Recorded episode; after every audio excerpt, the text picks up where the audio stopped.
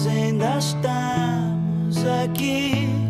Bem-vindo, Sr. António Fagundes. Obrigado, Daniel. Obrigado. A partir de agora as portas estão fechadas, não entra mais ninguém. Ah, não. Não começou, não entra mais ninguém. Eu faço isso há mais de 30 anos. E né? as pessoas percebem. Eu acho que as pessoas se sentem respeitadas, né? Porque 99% da plateia já está assentada na hora do espetáculo começar, né? Então, as que não se sentem respeitadas são exatamente aquelas que não respeitam, né? E essas são pouquinhas e essas ficam do lado de fora. O senhor precisa de mais alguma coisa? Silêncio e um pouco de paz. Antônio Fagundes, estou como sou no alta definição. Gosto de tomar sol, gosto de comer bem, gosto de vinho, gosto dos vinhos portugueses.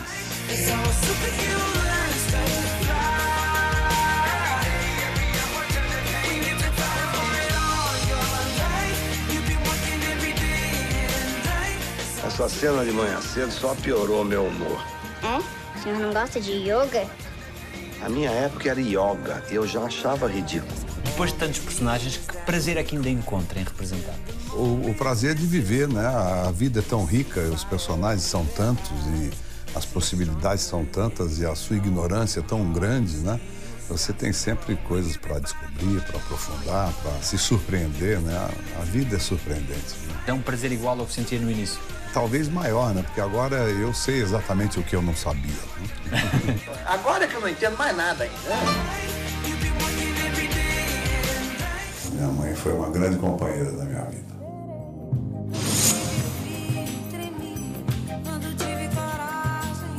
O que é que foi mais difícil no seu percurso? A nossa profissão é uma profissão difícil, né? É uma profissão que parte do princípio que você tem que estar perdidamente apaixonado, porque senão você não resiste. Porque o mercado pode te excluir e aí você não consegue pagar o seu aluguel. Você não resiste porque o público pode te excluir, você aí não, não consegue continuar. E ao mesmo tempo, porque você está sempre desempregado, você está sempre em busca de novos trabalhos que atinjam o maior número possível de pessoas e nem sempre você consegue acertar. Agora, ao mesmo tempo, se você for um apaixonado, ela é linda.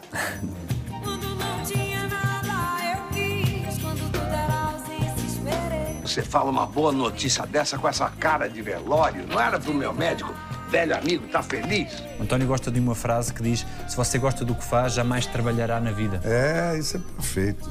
Não é trabalho, né? É prazer. As pessoas às vezes falam, nossa, você faz tanta coisa, você é workaholic, né? Eu dizia, não, porque o workaholic é uma compulsão, né? Eu não tenho compulsão, eu tenho prazer. Então, cada coisa que eu faço é tão prazerosa que eu não percebo que eu estou trabalhando muito. Também diz que a felicidade não é uma coisa que se atinge, que se compra. É um, é um estar. Acho que a felicidade também é uma ilusão do Ocidente, né? A gente caminha sempre em busca da felicidade como se fosse uma coisa que a gente pudesse atingir, mas na verdade a felicidade são pequenos momentos que passam pela vida da gente. E a ânsia de os viver é a mesma aos 20 do que aos 50 ou aos 60. O que acontece com a idade é que o futuro começa a ficar menor, né? Então, talvez com a idade a gente aproveite um pouquinho mais do que quando a gente era mais moço. Quando a gente era mais moço, a gente ainda pode se programar. Não, daqui a 20 anos eu vou fazer alguma coisa. Eu já, hoje em dia, pensar em 20 anos já é um risco. Não gosto de buchada, gosto de ler, gosto de cinema. Diz que não há uma grande verdade sobre si, porque as coisas estão sempre a mudar e evoluem. Hoje eu tenho certeza de que é assim, né?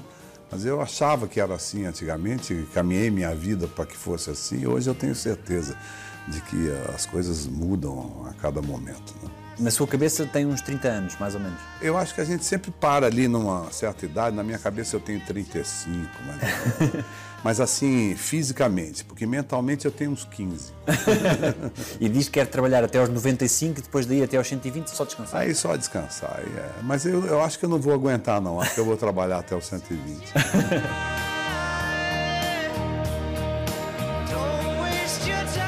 É verdade que deitou fora uma série de fotos antigas? Eu joguei tudo fora. Eu tinha uma parede em casa enorme, assim, com críticas, notícias de jornal, fotos. E um dia eu parei, olhei aquilo tomando pó ali, e eu falei, eu nunca mostrei isso para ninguém, nunca parei para ver. Se daqui a 20 anos eu tiver que mostrar para alguém para dizer quem eu sou, quer dizer que eu deixei de existir, né? E se daqui a 20 anos eu continuar existindo, eu não vou ter que mostrar para ninguém. Eu acabei jogando aquilo tudo fora, que foi uma grande besteira minha que eu podia ter dado para alguém, porque não era só a minha história, né? Era a história de todo mundo que trabalhou comigo e tal. Não se agarra muito ao passado. Não, eu, eu sempre brinquei que eu- o meu trabalho é agora para o seu José e a Dona Maria, aquele casal representativo para mim que está lá na plateia e que foi lá me ver e que vai lembrar de mim durante cinco minutos até o estacionamento. Nunca me pensei fazendo história, nunca me pensei lembrando do passado. Eu quero o presente. Se o passado puder me ajudar em alguma coisa, é para fazer o presente ser forte. Eu posso tudo, eu tô vendendo saúde. Personagens do A decisão de adotar três filhos foi muito ponderada.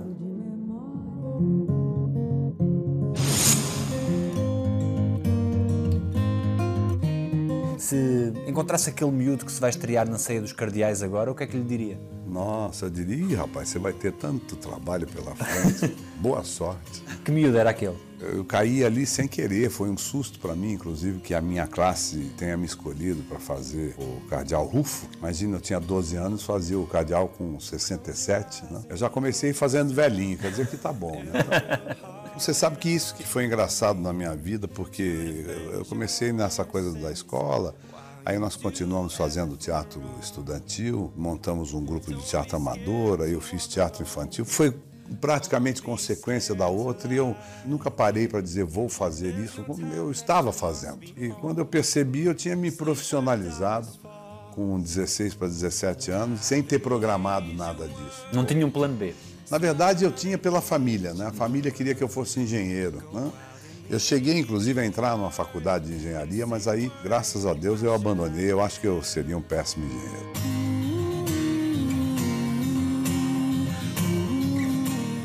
Que valores é que herdou dos seus pais?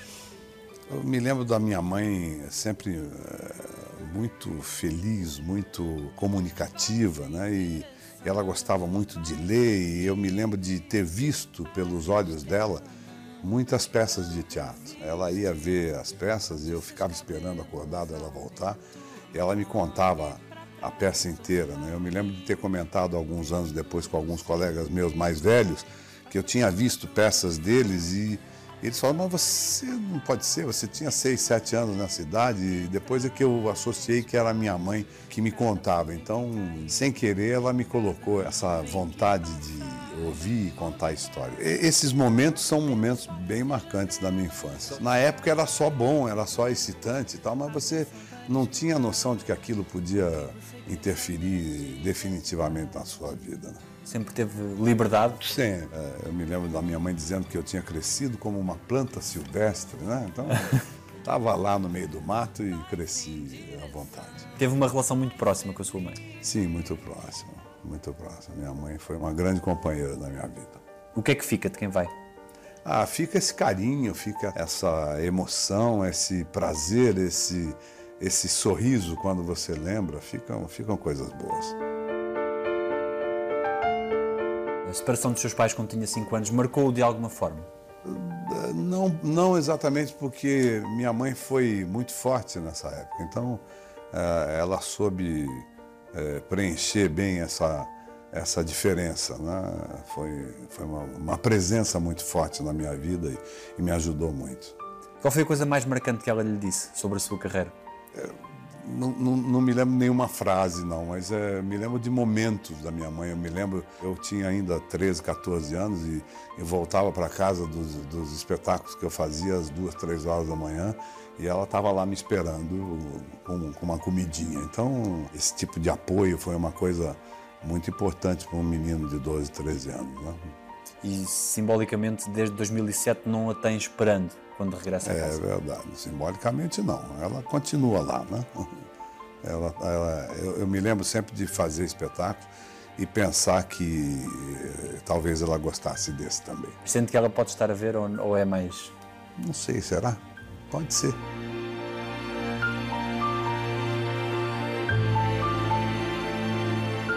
Fica alguma coisa de miúdo ou a inocência vai-se toda?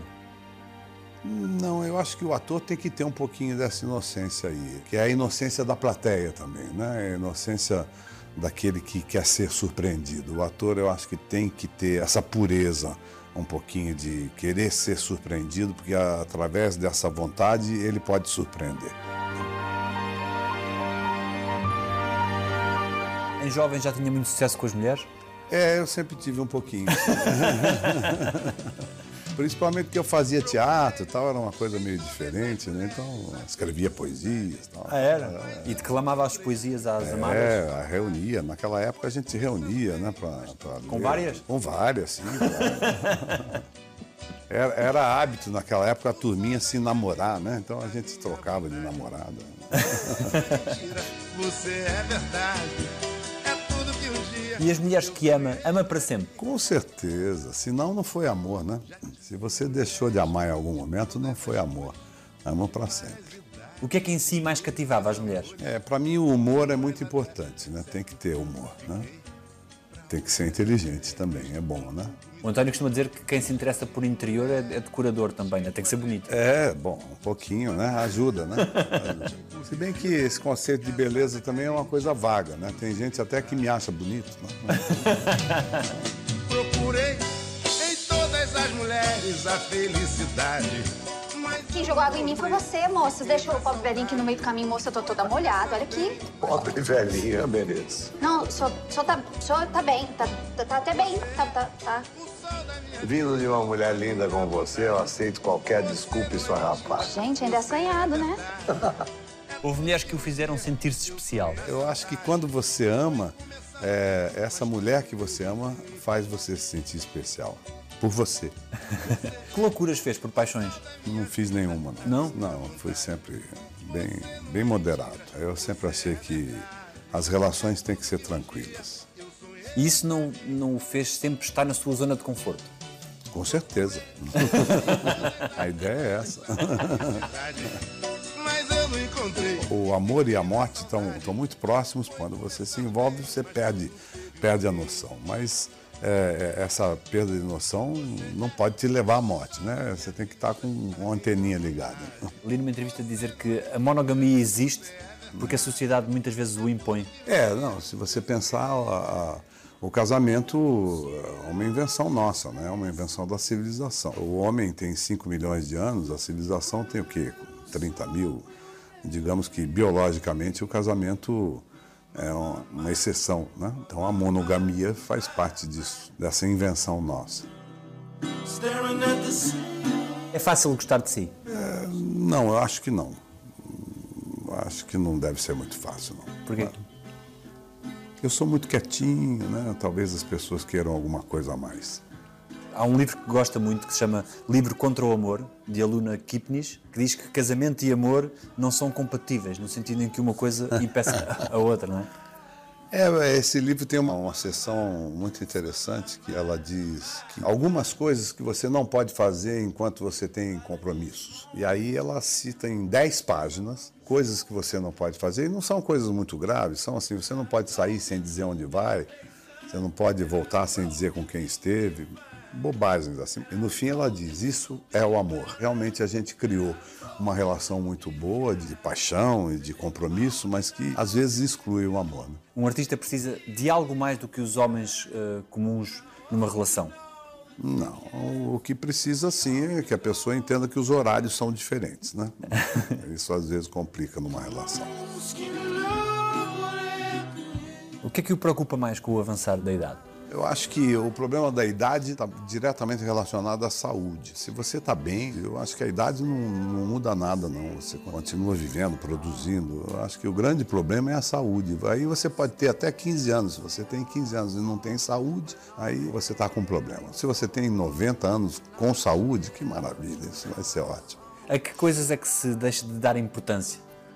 É, talvez, é, bom, pra- no meu caso, né, eu nunca fui uma pessoa vaidosa, mas agora eu estou menos vaidoso ainda. Então, isso daí é bom, né? Relaxa mais. Gosto de teatro, adoro tribos, adoro meus filhos. O seu filho Bruno diz que se o António fosse americano já teria uns quatro Oscars. Ele falou isso? Falou. Nossa. Que Concorda? Não, acho que não. Se eu fosse americano, talvez eu nem tivesse conseguido ser ator, né? O mercado lá é bem mais difícil. É muito difícil você fazer essa comparação. Né? São hipóteses tão longínquas que eu prefiro nem pensar nisso. Há uma frase que diz que hipótese é uma coisa que não é, mas que a gente finge que é para ver o que seria se fosse. É mais ou menos por aí. São pai e filho até 10 minutos de começar o espetáculo.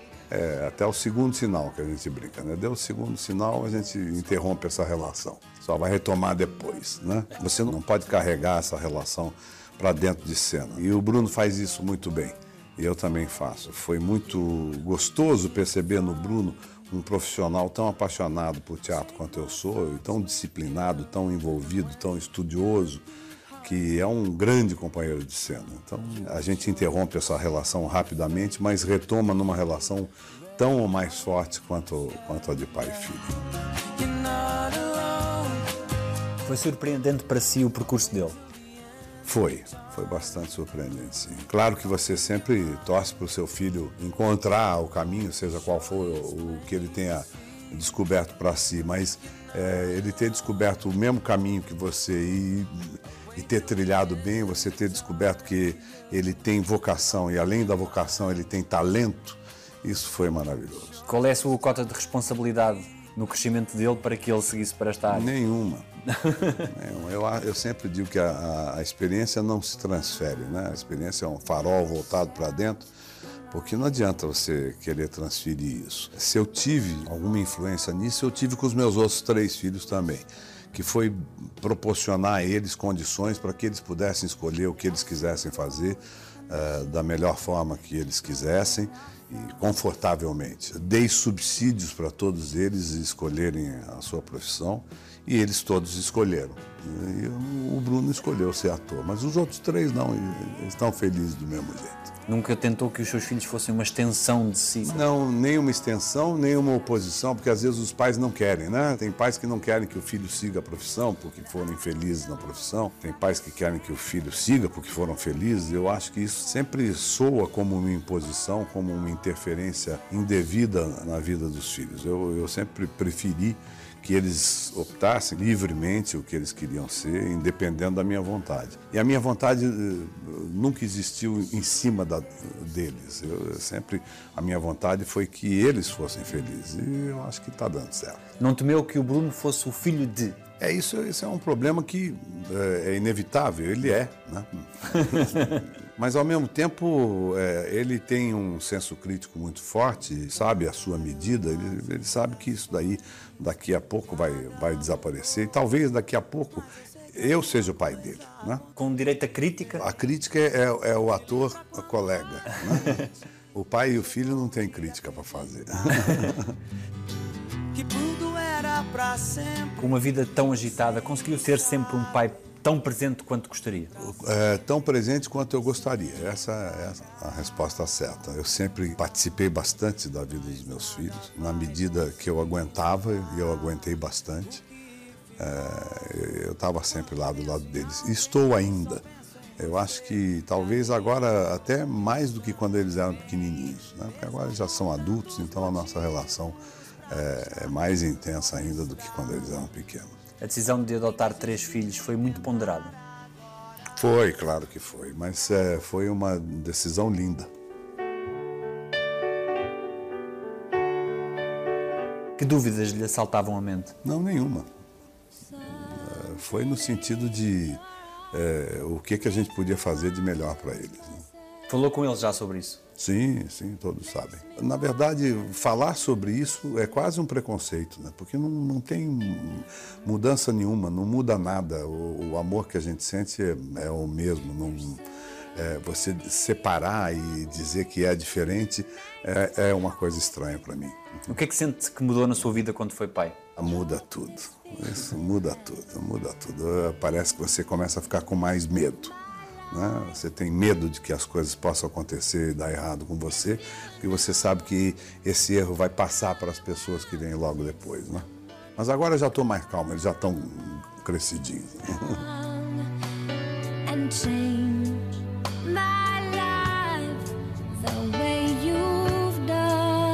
O que é que fez para que a fama não o toldasse A gente vive uma contradição, né? Porque a gente corre sempre atrás da fama, né? E às vezes a fama traz um- uma carga negativa para você, né? A fama te tira a privacidade, a fama tira alguma liberdade sua de movimento, mas ao mesmo tempo é a fama que faz com que você continue sobrevivendo na profissão e se comunicando com o maior número possível de pessoas. Né? Eu sempre procurei equilibrar isso de uma forma que não machucasse muito, particularmente a mim que preserva essa privacidade mais do que alguns colegas. né? Mas foi-lhe difícil, sendo conhecido por 200 milhões de pessoas ou mais, eh, proteger esse, esse espaço? Não, não foi difícil, não. É, eu- claro, eu, eu- tenho que escolher exatamente para onde eu vou. né? Eu não vou à praia, por exemplo, porque eu sei que lá eu estou exposto. Eu não vou a estreias, não gosto de ir à estreia, porque eu sei que lá eu estou exposto. Então, eu preservo essas coisinhas, mas no mais dá tudo certo. Convive bem com o ego dos outros? Plenamente, claro que sim. Se eu convivo com o meu, como não vou conviver com o dos outros? Natureza, deusa do viver, a beleza pura do nascer, uma flor. O carisma explica-se. não. Carisma vem do grego, né? Quer dizer, caris. É graça divina. Quando é que percebeu que tinha carisma? A gente não percebe, né? É, Os outros é que percebem. E aí vem alguns rótulos que colocam em você. Um deles é de ser carismático. né? A gente percebe quando as pessoas começam a falar disso, mas não é uma coisa que você seja capaz de manipular. E a sua paixão pela cozinha explica-se? É paixão mesmo, mas é meio à distância, assim, porque eu mal consigo chegar lá, mas é, eu gosto. Eu tinha um problema grave, eu não sabia fritar um ovo, né? Então eu falei, bom, eu tenho que aprender pelo menos alguma coisa básica. Tal. Aí comecei a gostar, fiz um cursinho aqui, uma coisa ali. Então hoje em dia eu até cozinho alguma coisa. Eu aprendi a fazer mais de 100 pratos. Isso faz um enorme sucesso com as mulheres, de certeza. É, quando eu cozinho para elas, faz. Quando vejo o sol beijando o mar. Como é que vê atores eh, da nova geração com muito valor, como o Mateus Solano, por exemplo, dizerem que é uma referência o António Fagundes? É bom, a idade faz isso, né? Você vai, vai ficando mais velho, vai, vai criando algumas raízes ali, as pessoas começam a prestar atenção nas coisas que você fez antes, formam uma história em relação a você. Então, é, Naturalmente tem um, tem um histórico aí, né? E agora a televisão, inclusive no Brasil, está começando a passar coisas de 20, 30 anos atrás, e está sendo interessante você ver os jovens que já estavam achando que você não era tão importante assim, parando e falando, nossa, mas ele fez aquilo, ele fez aquilo, isso daí talvez crie aí um- uma referência para as pessoas. Minha história. Pegando nas novelas que fez, Amor à Vida é. Amor à vida, no caso, para mim, é o respeito à diferença. Já se sentiu o dono do mundo? não, nunca. Pra ela aprender. Se dá pra tentar destruir impunemente a vida de Felipe Barreto. Quando é que vale tudo? Eu acho que nunca vale tudo. Não? Não, eu acho que tem que ter um limite. Quero arrumar um jeito de pagar o aluguel dessa jossa aqui. Por amor, Por amor, eu acho que vale a pena viver. Eu não quero todas as mulheres do mundo. Tô procurando uma. Uma só. quantas vezes teve de renascer? Ah, eu renasço todos os dias. Essa é a parte mais difícil. Essa parte é difícil. Por que ou por quem vale a pena ter esperança? Ah, eu tenho esperança no homem. O homem é capaz de tudo, no bom e no mau sentido. Infelizmente, o homem faz muito mal também, né? Mas eu acho que o homem pode resolver também. Andiamo, filha minha. Andiamo. Quem é o rei do gado? Eu, eu sou o rei do gado. Eu me chamo Bruno Berdinazzi Metzenga. Em Portugal ainda lhe falam disso. O Rei do Gado parece que é a novela que fez mais sucesso aqui, mas é realmente é uma bela novela. Na minha mesa sentam os meus amigos. Eu espero poder me incluir entre eles. Meus amigos falam pouco. O que é que as pessoas lhe dizem em Portugal? Eu acho gostoso aqui é que as pessoas já começaram a me separar dos personagens, né? Então as pessoas eh, sabem meu nome, me reconhecem, né? Isso é bom, quer dizer que realmente eu deixei de ser aquele personagem episódico e passei a ser uma pessoa que fez aquilo tudo, né? Sou desse chão, sou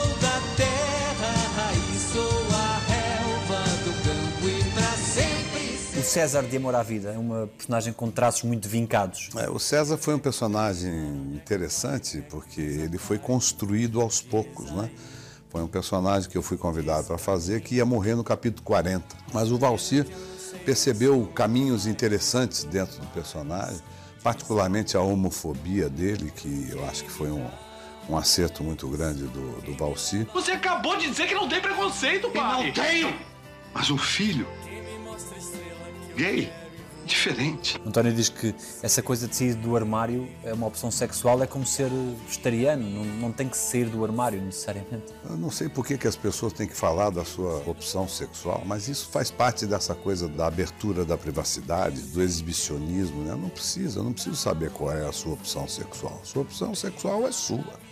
Use, seja Isso não é definidor do caráter. Não, claro que não, não. Eu sempre falava isso às vezes porque aconteciam umas coisas engraçadas com o amor à vida, né? A relação do pai com o filho vitimizou o filho, né? Mas o filho era um bandido, ele jogava criança no lixo, né? Então o público passava por cima de algumas coisas por causa dessa vitimização. Na verdade, o que interessava mais era o caráter dele do que o fato dele ser ou não homossexual, né? E a plateia às vezes deixava de perceber que ele era mau caráter. Eu acho que a ausência do preconceito é aceitar as diferenças.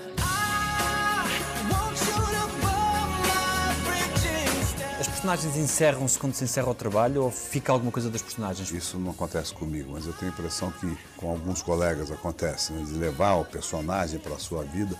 Isso pode ser um pouquinho perigoso. Não, não- é bom, não recomendo. O que é que representar lhe ensinou sobre si mesmo? Me ensina o meu desconhecimento, me ensina o meu desconhecimento do outro, o meu desconhecimento de mim mesmo, né? A gente consegue, às vezes, perceber coisas que a gente não, não tinha percebido antes, pequenos preconceitos, pequenos desvios. O trabalho, particularmente no teatro, que é aquela coisa constante que você faz todos os dias o mesmo texto, acaba te trazendo com força para a vida, né? E enquanto ator, até onde se permite errar? Quão condescendente é para consigo mesmo? Eu acho que o, o grande trabalho do ator está no erro. Né? Dizer, quando ele erra é onde ele começa a descobrir as possibilidades de acerto. Né? Então, por isso que o teatro é maravilhoso. Na televisão você corta, você edita, você para, volta. Né? Só vai para o ar o seu acerto. No teatro, não. No teatro você pode errar ali na frente de mil pessoas. E eu acho que é isso que motiva o ator a, a se aperfeiçoar. E com o tempo, erra-se cada vez menos? Não, não, eu acho que a gente começa do zero sempre. Essa também é uma coisa boa que o teatro dá, te dá uma certa humildade, né? Você sabe que você não está pronto nunca. É sempre possível que alguém durma na plateia. E se isso acontecer, quer dizer que você está errando em cena. Nunca sentiu um patamar acima? Não, não, isso não existe. Né? E, e se existir, é um erro.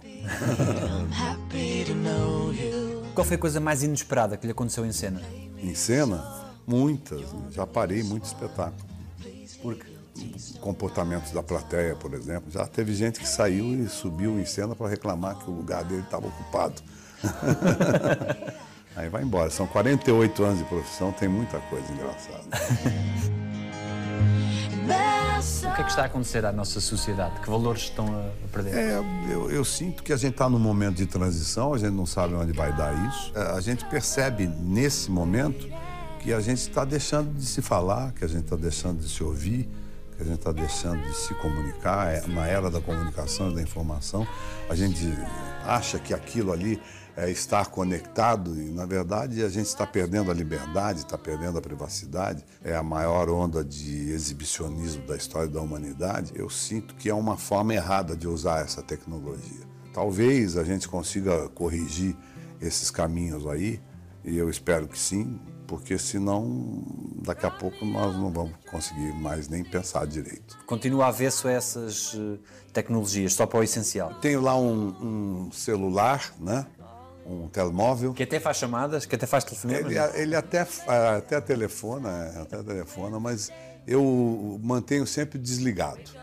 Então eu só ligo quando eu quero, quero usar. E as pessoas que me ligam deixam um recado E eu, no fim do dia, pego os recados e ligo de volta para aquelas que me interessam. Porque essa história de você estar conectado 24 horas por dia é uma desgraça. Para que que eu quero estar conectado 24 horas por dia, né? Para que que eu preciso estar conectado 24 horas por dia? Eu não sou médico, né?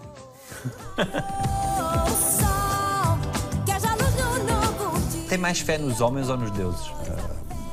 Muito mais nos homens. Porque eles, eu acho que, eu tenho certeza que eles existem, né? Deus não. Eu não tenho certeza. Não tem nenhum tipo de fé. Eu sou agnóstico. Eu tenho um amigo que diz que o agnóstico é, é o ateu covarde, né? É, porque está sempre com o pezinho ali. Pode ser que exista, então se existir, eu sempre vou dizer, não, é que eu não sabia, né? Mas é mais ou menos por aí. E isso faz eh, eh, racionalizar as perdas de uma forma diferente. Eu, eu acho que a vida é uma coisa tão maravilhosa que quando perde um amigo tem que pensar no tempo que ele esteve com a gente, né? não, não na perda. O que é que o tira do sério? O descaso me irrita. O, o pouco caso me irrita. Uma coisa que eh, normalmente acontece com os políticos, né? Não ligar para as coisas, né? Não se importar com as coisas. Se tivesse que escrever alguma coisa para ser lida daqui a dezenas de anos pelos seus, o que é que escreveria? Eu repetiria a Goya. A arte existe para que a verdade não nos mate. O que é que dizem os seus olhos? Meus olhos dizem que a vida é linda. Muito obrigado. Obrigado a você. Quando me chamou, eu vim. Quando dei por mim, tava aqui. Quando lhe achei, me perdi. Quando vi você, me apaixonei. Quem manda na linha editorial da Prado Monteiro sou eu. Eu vou resolver os problemas dessa editora como eu sempre resolvi. Tô vendendo saúde, sabia, Mário?